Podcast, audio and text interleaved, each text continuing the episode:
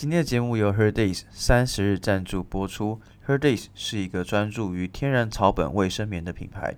透过中医师专业配方，严选多种植物精华，不仅提升天然的抑菌能力，更带来天然的薄荷凉感，让每个月的那几天能有更天然的温柔陪伴。没错，对肌肤更加友善。这种薄荷温柔凉感能够降低经期期间的闷热感。重点是即日起到九月十八号结账，输入折扣码 OK News O K N E W S，立刻享有限时八五折优惠，而且也能运送到海外哦。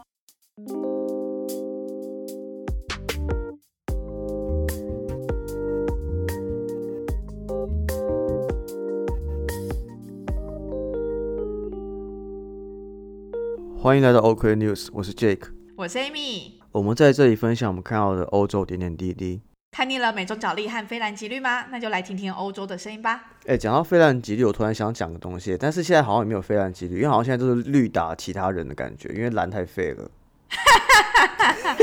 我们要不要改一下我们的开头？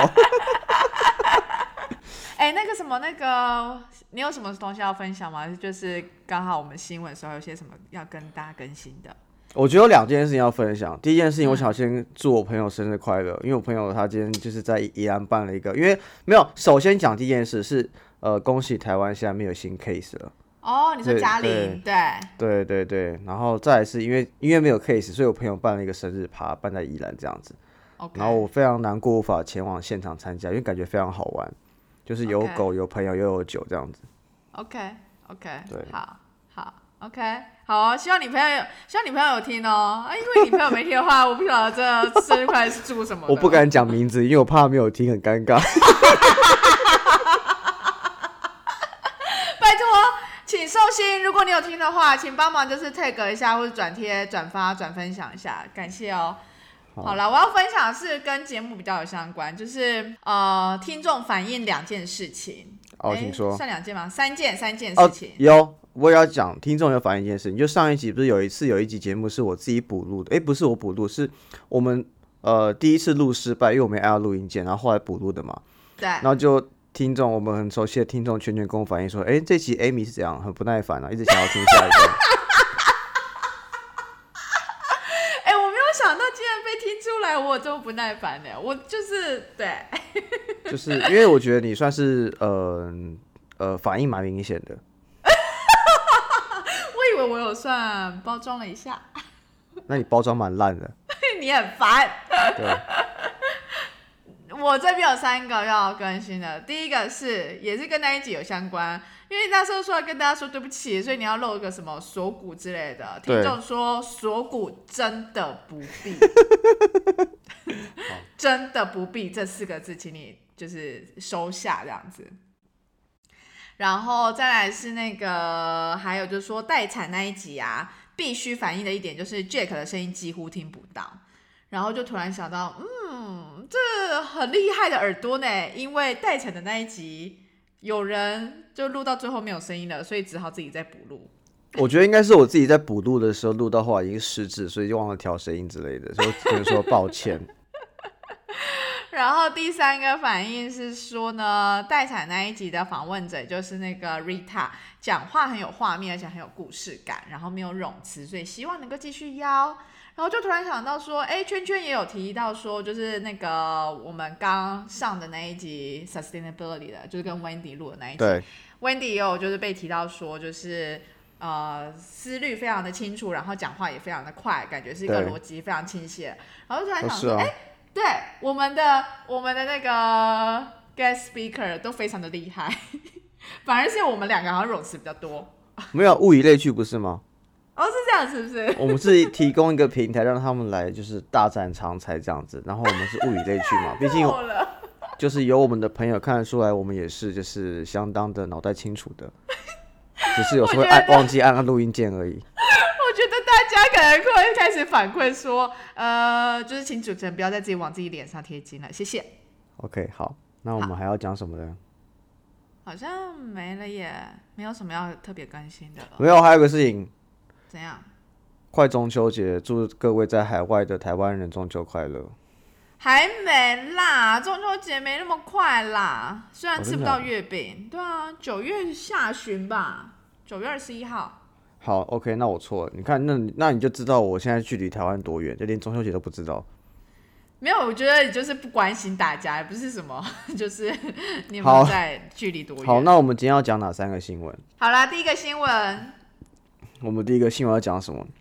哎、我以为这个球是要丢给你，让你去决定的。哦，我们第一个新闻，好，我们第一个新闻讲的是，其实是呃，世界二零二一年世界裸体单车日 （World Naked Bike Ride Day） 本周末将在阿姆斯特丹举行，这是一个非常盛大的活动。但我觉得值得一提的事情是，其实呃，不要看欧洲，虽然每天确诊的是数量很高，像荷兰每天现在是两千确诊，但他们其实生活还是过得相当的正常的，就是没有在管那些东西的，展现一个呃不怕大风大浪，继续过生活的及时行乐的一个态度，我觉得蛮欣赏的。我以为你要先介绍一下，到底这个世界裸体单车日到底是在干嘛？就是为什么大家 为什么大家要裸体骑车这样子我想这给你介绍好了。？OK，好，其实这个活动呢，其实好像是在二零零六还是二零零四，他们就其实就有就已经有在出现，而且一开始好像是西班牙跟加拿大吧，就是他们有提出这个什么为什么会有这个概念出来，就是他们觉得说要更倡导，就是要呃遵从大自然呐、然后回归就是呃最自然的方式，然后去做通勤，而不是那个坐汽车啊什么之类的，所以他们就想要就是回就是走一个回归大自然的一个概念啦。然后呃，其实每年都会在就是不同国家去举行，例如说我有看到好像是在什么洛杉矶啊，不同城市去举行这个，然后就希望就是有万人响应等等之类。那当然就是如果有些人会觉得说哦，好像呃有点害羞啊什么的，就有很多人他们是会彩绘啊，或者说就是遮羞布什么之类的。Anyway，就是用自己就是喜欢的方式，就是。来参与这样的一个活动，然后之前也有在伦敦举办过，然后就是他们强调就是说，呃，要救地球啊，拯救地球，改骑单车，回归自然等等之类的这样子。那很多人就会说，哎，其实现在荷兰来讲好了，就是超多人就是都已经在骑骑脚踏车啦，而且就是脚踏车道也都就是呃设计的非常的完善。那为什么要特别举行在就是荷兰这样子？嗯那其实呢，他除了有回归大战这这件事情以外呢，其实还有一个还蛮重要的点是说，他们希望呢，就是也想要跟呃路上的其他，例如说机车骑士好了，就是他们发现，就是虽然我们已经努力的去营造出一个脚踏车友脚骑脚踏车友善的环境，但是还是发现，在路上的时候有很多就是非常凶猛的骑士啊等等，他们希望用这个，就是我们是真的就是。呃，literally，然后跟实际上就是我们是非常 naked 的，所以请拜托就是要在路上使用的视我们时候，对，要更加的小心跟谨慎。那除了这一点以外，他们更想要强调的是说呢，呃，对于身体的那个，崇尚自然的尊敬的态度嘛。就是你要更喜欢自己的身体，就是不 OK，管你有今天你是自信的感觉。对对对对对对，就是今天就算你有非常大的大肚子啊，或者说你觉得身材不够好看啊，等等之类，但是你就是 so what，你就是 accept 你自己，就是他觉得你要对于自己的优势强项，你要更更 proud of it，然后你会觉得说哦，因为这是我身体，你要更喜欢它什么，所以他也有这样的一个概念。所以其实不管你今天是 single 啊，你是有 couple 啊，还是你是 family 啊，还是你是呃残疾人士，反正这他们希望营造出来就是一个 LGBTI friendly 的一个环境。你说先从爱自己开始做起吗？是啊、哦，我觉得我觉得很赞，但是我想讲的东西，就是因为你刚刚讲到，就是呃，可能虽然荷兰，比如说它已经是一个脚踏车大国，但他们还是想要去呃加强脚踏车用路权这部分。但你知不知道荷兰有多少脚踏车？我记得那时候好像嗯平均每个人都有什么三个、三台、四台的脚踏车。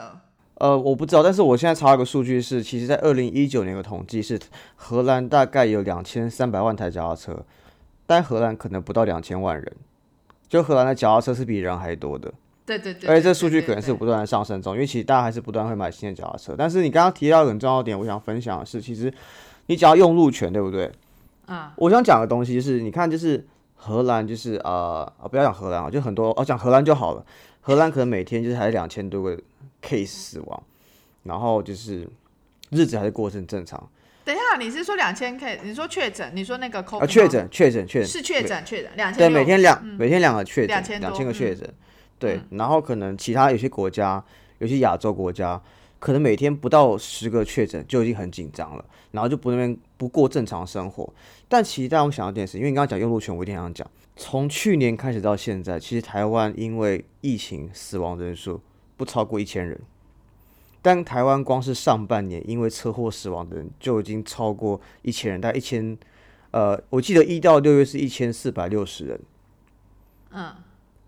但其实为什么就是一样是死亡人数，但没有人关心车祸死亡人数，就只会每天看就是东森新闻啊，还是什么呃什么爆料公社在那边上传那个影片，就是我不知道，我觉得从修法开始是很容易改善这东西啊，你改善酒驾，你改善道路使用方式，你提升驾照的考取难度或等等的，我觉得都是很实际可以做到的。你根本不用不用成本，你不用买疫苗，你不用研发，你不用高端，你不用拼股价，你都不用搞那些东西，你只要修法研究就好。但是没有人搞、欸，为什么？因为没有选票嘛，因为大家没有那么及时的担心会出到这种事情，所以没有选票，所以政客不做这件事情嘛。我不懂，你懂吗？就这是个很很明确可以有效改善大家生活跟致死率的问题，或甚至受伤程度的问题，但是没有人做这件事情。但是其实更多人死在这边的，嗯我觉得，嗯，我没有想过就是用车祸的那个人数去做一个比较。对，你就就是就是每一条生命都是都是都是平等的嘛，都是个生命嘛。但是问题是，你看光是半年一到六月就已经死了一千多人，但是疫情的情况其实，好，你花很多成本，你做很多努力，边境防疫、疫苗研发，有的然后口罩弄来弄去，好，你还是死了快一千人啊。当然的确这样是大幅降低，可是有些东西是。有些方面是你只要做一些法律或规则调整，你可以救更多生命的，但是没有人去做，为什么？为什么？我不懂。你突然现在变得好像政论节目，好，没有，我只是我好，我只是有点就是就是我不懂，就是对嗯我只不懂嗯这个点而已。对，好啦，我我知道，就是之前好像那个也有在另一个那个布洛克，就是台客觉的文章里，他有提到说，呃，疫情的那个 resilience 的一个排名。其实我觉得这也是一个还蛮重要的观念，就是我们可能真的没有办法直接说哦，就是我们真的就要让疫情就是完全零，就是我们真的是要去思考怎么样跟疫情共处这件事情。我我觉得共处是比较实在的。我觉得你一直去一直去躲避它、排斥它，我觉得这样你只会让你的生活变得不像生活而已。生活品质会大受影响，这样子。对啊，就是你还是要还是要承担一点风险啊，才能够过过得更开心。因为其实开心真的比较重要，开心并有意义的人生。我其实一直觉得我们这条新闻应该是会走一个你知道轻松，就是说哇，我以为这条新闻只会讲两分钟而已世界如你。在这日什么之类，结果瞬间，瞬间变得好沉重哦，发生什么事了？今天我道歉，我漏锁骨。就跟你说了，听众不想要你露锁骨。好，我们进入第二个新闻。我们进入，第二个。新闻，第二个新闻是我们想要聊一些呃英国的事情。对，英国其实遇到两件事情，因为英国现在遇到第一件事情是，英国针对中国环球电视网，他们其实在之前二月就已经吊销他们吊销他们的执照，那现在六个月之后呢，又针对他们处了二十万英镑的罚款。那中国官方表示非常的遗憾有这样的事情发生，但其实是有有个背后故事在那边，因为其实二月的时候他们就有发现说，其实，嗯、他们在调查就是这个媒体的卫星的所有者所有者的时候，发现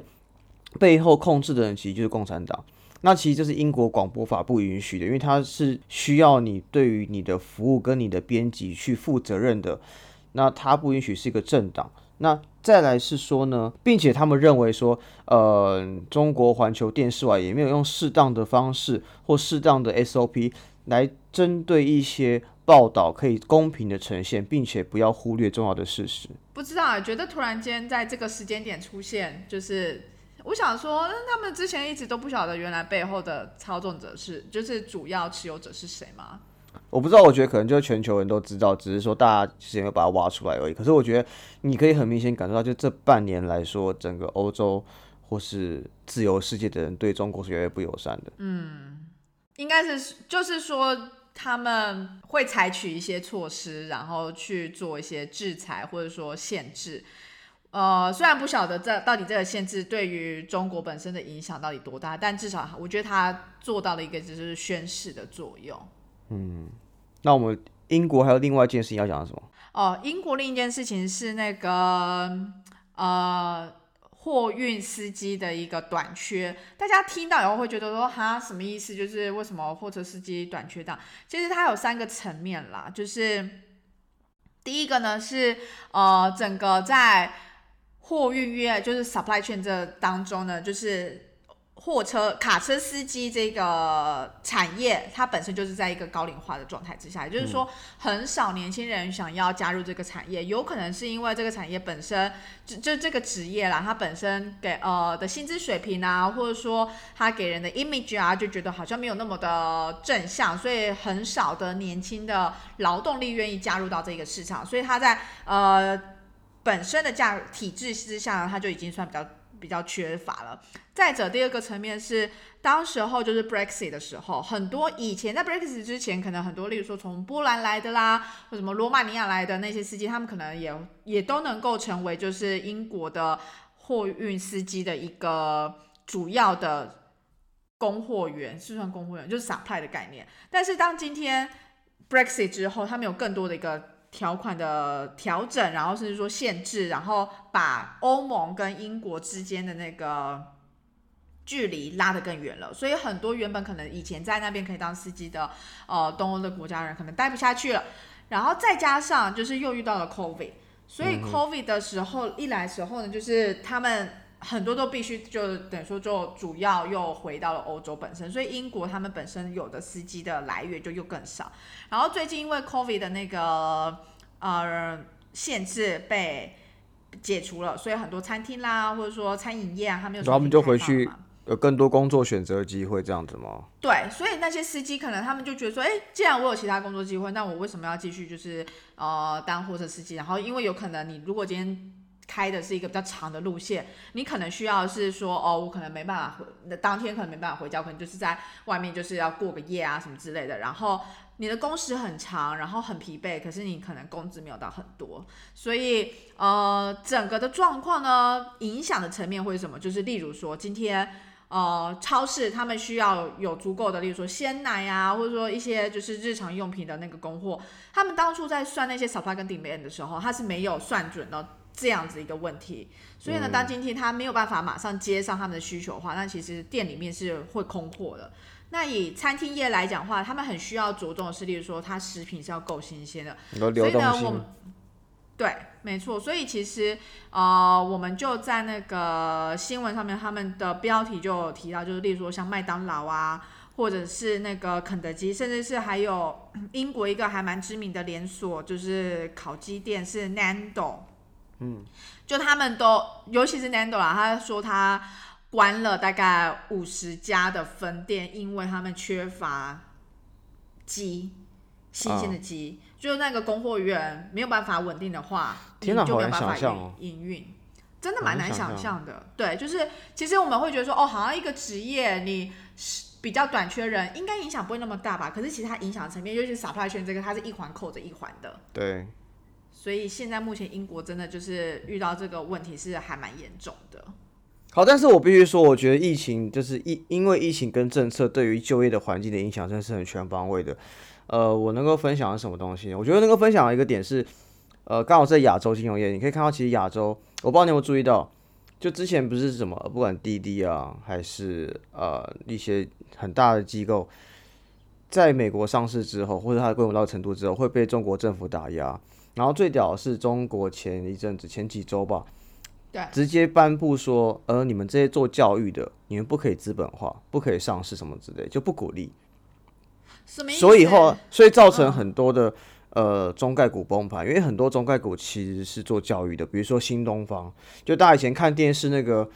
呃海阔天空的那个新东方教育，就做补习班的那个，你知道黄晓明演那个。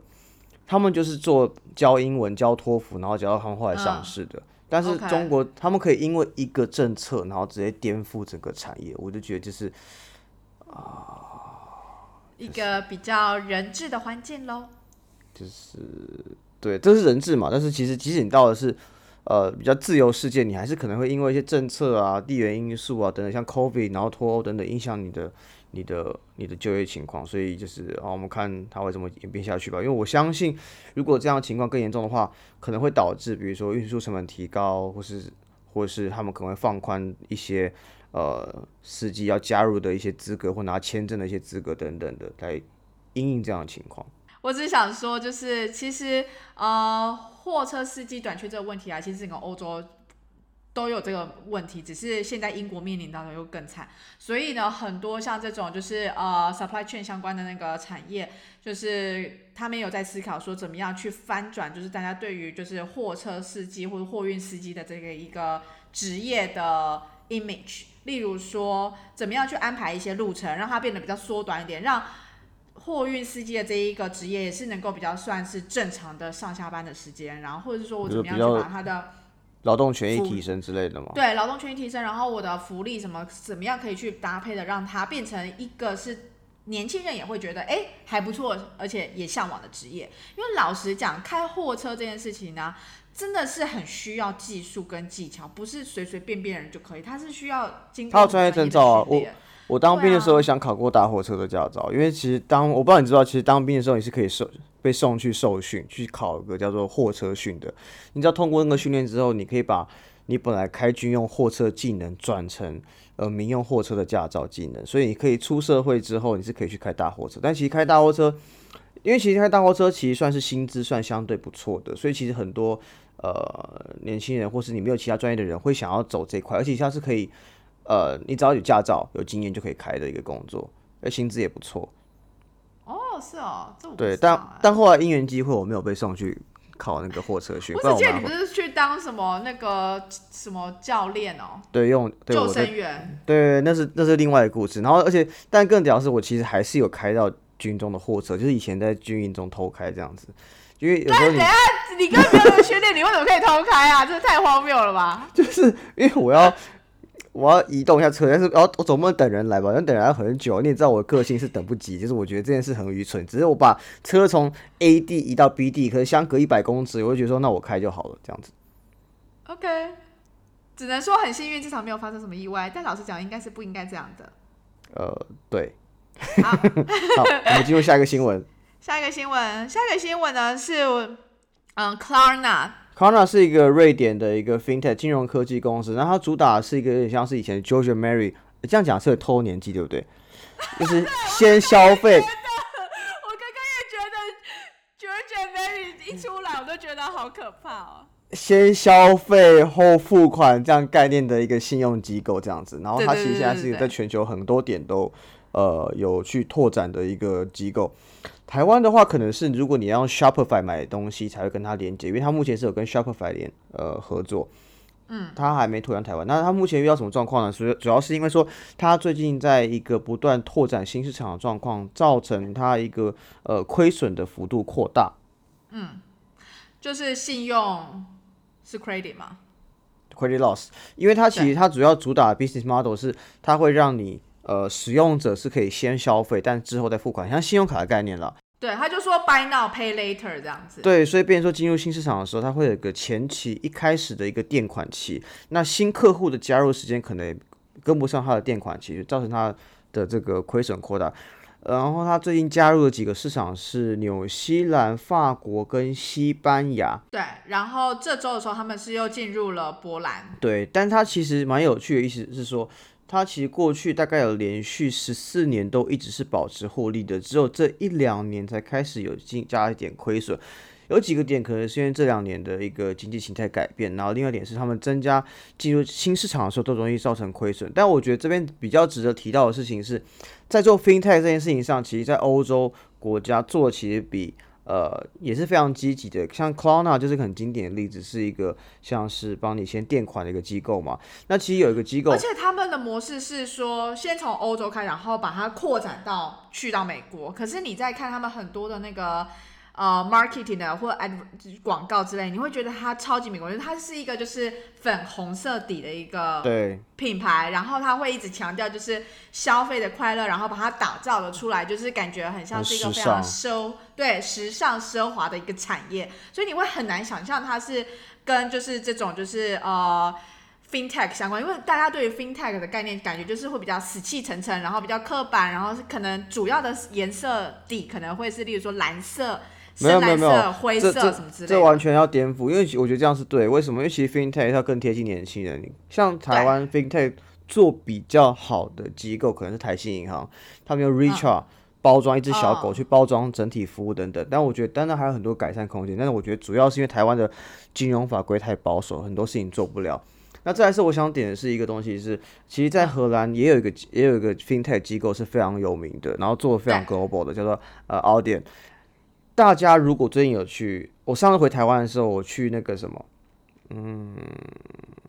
星光三月消费的时候，我就发现他们的那个支付的机器已经变 Audien 了。他们就是做一个是、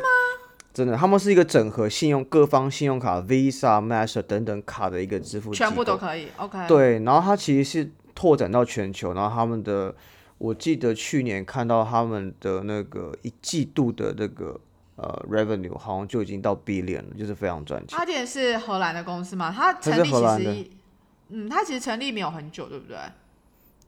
我记得没有很久，但是我想讲只是说，其实很多的呃，在目前科技化时代，其实很多的创业机会，其实它是可以拓展到全球。所以如果身边有在创业的朋友，真的不要只把市场放在台湾，因为像他们也是把触角一直去散布到不同的区域里面，就会有更好的发展。补充刚刚说的，阿典他二零零六年创立的。OK，那才十五年而已，那是跟 Klarna 差不多啊。其实啊，我只是突然很想要，就是 自己再额外补充一下，就是其实那时候我忘记你有没有去参加，就是学校那时候在征才，我没有去 Klarna 那个，哦，你没有去 Clona 那个，反正就是呃，就有那个真才，然后就真的会看到很多，就是会蛮颠覆你对于传统，就是你觉得说 fintech 或者说跟呃金融相关的这些产品给人家的印象。所以其实他们的 marketing 的 director 那时候他他他就也说，就是他们其实一开始的定位啊，或者说一开始的这个基调，其实也不是像现在大家看到的。那他们就是也也感受到说，需要更贴近消呃年轻人的心啊，然后怎么样去创造这个跟消费者的一个互动跟对话。那只是我不晓得为什么，就是那一天过完那个真彩说明后，我就觉得一直觉得有一种很奶油的感觉。然后反正就是那时候跟另一个同学在聊，反正就有一个印度同学，他就说他没有很喜欢这家公司，他就说，因为他觉得他就是一个很强调就是。